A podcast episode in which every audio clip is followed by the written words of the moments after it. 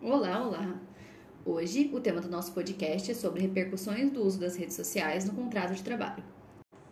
O constante desenfreado crescimento da tecnologia, junto à utilização das redes sociais para inúmeras finalidades, dentre elas a liberdade de expressão, refletiu em situações adversas, algumas delas comprometendo o direito alheio.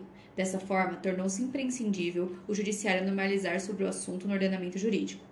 Tudo que é exposto na rede, nas redes sociais possui um operador, isso é, os conteúdos das postagens nada mais são do que uma extensão das opiniões de quem está postando.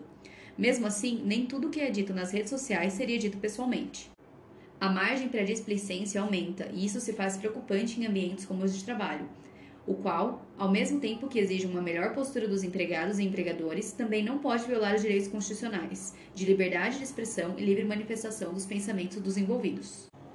Nesse contexto, há uma linha tênue entre a violação dos direitos constitucionais e a possibilidade de rescisão por justa causa, em detrimento das inadequadas posturas dos empregados nas redes sociais. Dito isso, estudos indicam que a sociedade está tão viciada na utilização de redes sociais que se torna praticamente impossível ao internauta se desconectar, independentemente do ambiente que ele esteja. Diante desse fenômeno, observa-se que a utilização das redes sociais estão presentes no dia a dia da sociedade, abrangendo tão somente o ambiente familiar e pessoal, mas também o ambiente de trabalho, tornando-se muito comum seu uso no ambiente laboral, até mesmo durante a jornada regular. As relações interpessoais do chamado mundo virtual tornaram-se mais rápidas e dinâmicas, causando um grande impacto nas relações de trabalho e seus conflitos propostos junto à justiça especializada, pois largamente essas redes sociais estão servindo como prova, tanto para empregadores como para empregados, sendo um recorrente tema nos tribunais.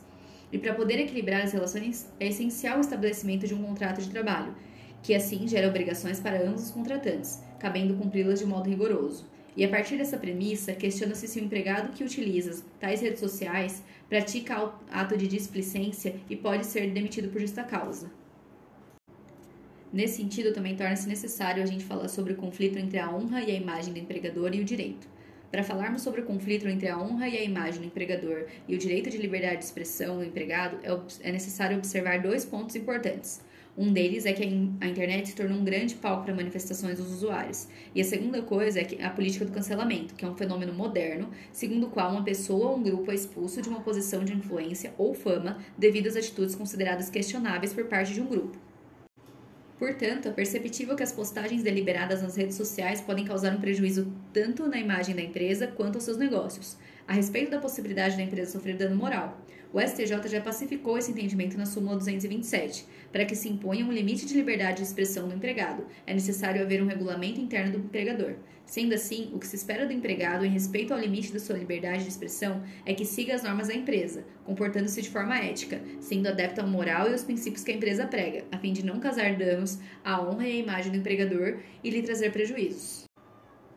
Nisso, nós temos que a liberdade de expressão não é absoluto, ocorrem certas limitações principalmente no âmbito público, e o empregado está inserido em tal limitação. Afinal, quando se fala em esfera digital, como as redes sociais, não é admitida a inserção de comentários considerados difamatórios sobre o ambiente de trabalho ou até mesmo contrários aos valores da organização empresária com o qual mantém vínculo empregatício, sob o argumento de que é livre o direito de se expressar. Assim, o empregado deve possuir postura e um bom senso condizente com os valores éticos, devendo se preocupar e manter boas práticas corporativas com o empregador. Nesse diapasão, é possível, inclusive, o empregador punir o empregado em razão das condutas praticadas na vida privada, notadamente manifestadas nas redes sociais, que podem manchar a imagem da empresa perante todos os trabalhadores ou até mesmo os clientes. Sendo assim, a manifestação do empregado a respeito da instituição em redes sociais deve ser utilizada com responsabilidade e moderação, uma vez que o empregado é representante da empresa perante a sociedade e tem uma ligação direta com a empresa, devido ao vínculo de emprego. Quando falamos de uma conduta ofensiva, reprovável e desrespeitosa, pode ser motivo de dispensa por justa causa, fundamentada em postagens realizadas por empregadores em redes sociais a respeito da empresa e funcionários, difamando-os, por exemplo. Há diversas causas perante o judiciário que confirmam que tal conduta do trabalhador pode ensejar a demissão. Não obstante, é importante observar que deve haver uma proporcionalidade entre o ato realizado pelo empregado e a punição aplicada no processo disciplinar. Não pode haver uma punição excessivamente desproporcional. Afinal, a demissão por justa causa é a punição mais severa a ser aplicada. Logo, deve-se analisar cada caso particular analisando-se a publicação feita na rede social pelo empregado, se teve grande relevância e se de fato ocorreu o afetamento da honra do empregador. Dito isso, os valores da empresa devem prevalecer, assim como o respeito ao código de ética e conduta, não coibindo a liberdade de expressão, mas sendo conivente com a relação de trabalho reconhecida. Afinal, aquele que não corrobora com as regras empregatícias estabelecidas é livre para desfazer o contrato. Entretanto, ainda assim, há aqueles empregados que, apesar de orientados e cientes de tais imposições internas e éticas, ainda fazem os usos das suas redes sociais para eximir opiniões sobre seus superiores diretos ou indiretos, colegas de trabalho, valor de salário, ausência ou mau funcionamento do plano de saúde, da qualidade da refeição oferecida pela empresa, de clientes, etc. Esse tipo de conduta pode ser caracterizada como uma falta grave e pode ocasionar a demissão desse empregado por justa causa. Algumas situações fáticas mais comuns que levam à dispensa por justa causa podem ser verificadas quando o trabalhador apresenta sua licença médica, mas posta foto em que está viajando. Empregado que posta comentários ofensivos em redes sociais da empresa. O empregado que apaga a página da empresa em uma rede social. A navegação por redes sociais durante o período de trabalho não sendo permitido acesso. E ainda as redes sociais podem ser utilizadas como meio de provas para acusação ou defesa em ações da justiça do trabalho.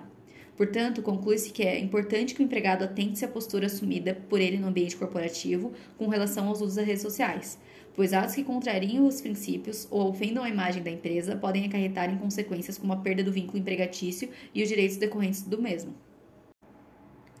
Dito isso, nós fizemos uma pesquisa na qual 25 pessoas foram entrevistadas no município de Jundiaí, sem exceção de sexo, escolaridade ou qualificação profissional.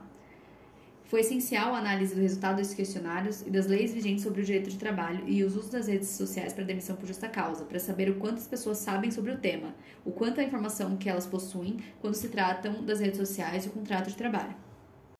A primeira pergunta era: Você sabia que os empregadores têm recorrido às mídias sociais para acompanhar as postagens do seu colaborador, em especial para conferir a veracidade das condições médicas, atestados apresentados ou legados? A maioria respondeu que sim. 88% das pessoas sabem que os empregadores recorrem às mídias sociais para acompanhar as postagens dos colaboradores. E 12% respondeu que não. A segunda pergunta era: os recrutadores do RH têm utilizado as redes sociais para avaliar o comportamento dos possíveis candidatos às vagas de empresas, não só nas postagens em suas próprias páginas, mas também em comentários feitos em páginas de terceiros. Você sabia que isso acontece? 92% das pessoas responderam que sim e 8% respondeu que não.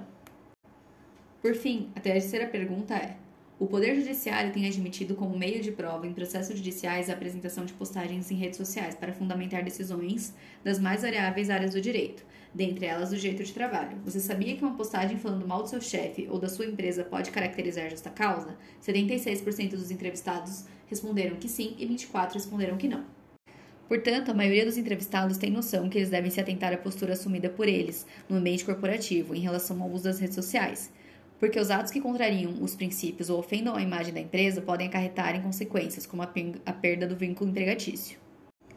Então a gente finaliza o nosso podcast deixando uma dica para nossos ouvintes. Prestem atenção, se atentem e verifiquem o que as postagens que vocês realizam nas redes sociais, porque elas devem ter muitas consequências tanto no mundo virtual quanto no mundo real.